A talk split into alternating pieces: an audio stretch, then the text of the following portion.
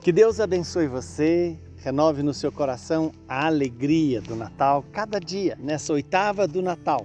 O quinto dia da oitava do Natal nos apresenta uma palavra que vem nos iluminar, vem nos dar sentido para a nossa vida do dia a dia. É Lucas 2, 22 a 35.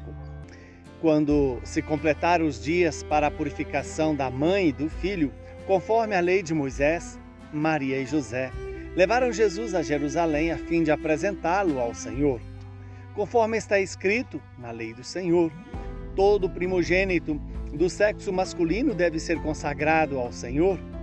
Foram também oferecer o sacrifício, um par de rolas ou dois pombinhos, como está ordenado na lei do Senhor. Em Jerusalém havia um homem chamado Simeão, o qual era justo e piedoso e esperava a consolação do povo de Israel.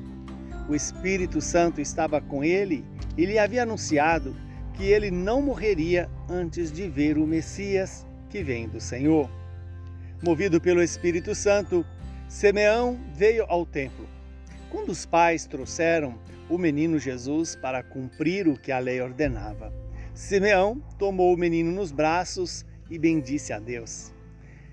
Agora, Senhor, Conforme a tua promessa, podes deixar teu servo partir em paz, porque os meus olhos viram a tua salvação, que preparaste diante de todos os povos, luz para iluminar as nações e glória do teu povo Israel.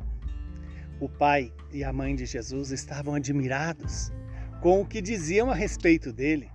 Simeão os abençoou e disse a Maria: a mãe de Jesus. Este menino vai ser causa tanto de queda como de reerguimento para muitos em Israel. Ele será um sinal de contradição. Assim serão revelados os pensamentos de muitos corações. Quanto a ti, uma espada te transpassará a alma. Palavra da salvação. Glória a vós, Senhor. Estamos diante de uma palavra que tem o poder de se cumprir em nossas vidas e dar-nos a graça de gerar em nós o fruto que ela nos anuncia. E o primeiro fruto desta palavra é a fidelidade de Maria e José em cumprir a lei. Depois, a fidelidade de Deus na vida do velho Simeão, que deu a ele a graça de ter Jesus em seus braços e poder dizer agora, Senhor, podeis deixar o vosso servo ir em paz? Por quê? Porque eu vi o cumprimento das promessas.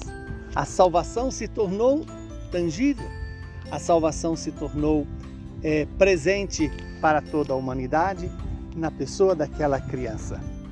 E ao mesmo tempo, outro fruto é o fruto da perseverança, aonde o velho Simeão reconhece em Jesus o Salvador mas ao mesmo tempo anuncia para Maria a dor, o sofrimento, quando ele diz que uma espada transpassará a sua alma para alcançar o filho.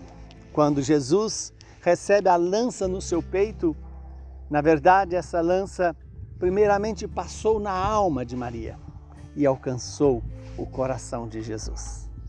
Que Deus nos conceda essa graça de participar desse projeto de salvação de toda a humanidade, que nos permite é, carregar a nossa cruz, fazer o que Maria fez, fazer o que Jesus fez. Obedeceu o Pai. E essa obediência, ela inclui o sofrimento, ela inclui a dor. E a dor, após a vinda de Cristo Jesus, já não é mais capaz de nos destruir não é que Jesus veio para tirar o meu ou o seu sofrimento. Jesus veio para dar um novo sentido ao sofrimento, à dor e à morte. E essa é a grande notícia, que em Cristo a morte não nos mata, o sofrimento não nos destrói, a dor não nos tira da paz. Por quê? Porque Deus é quem nos dá a sustentação.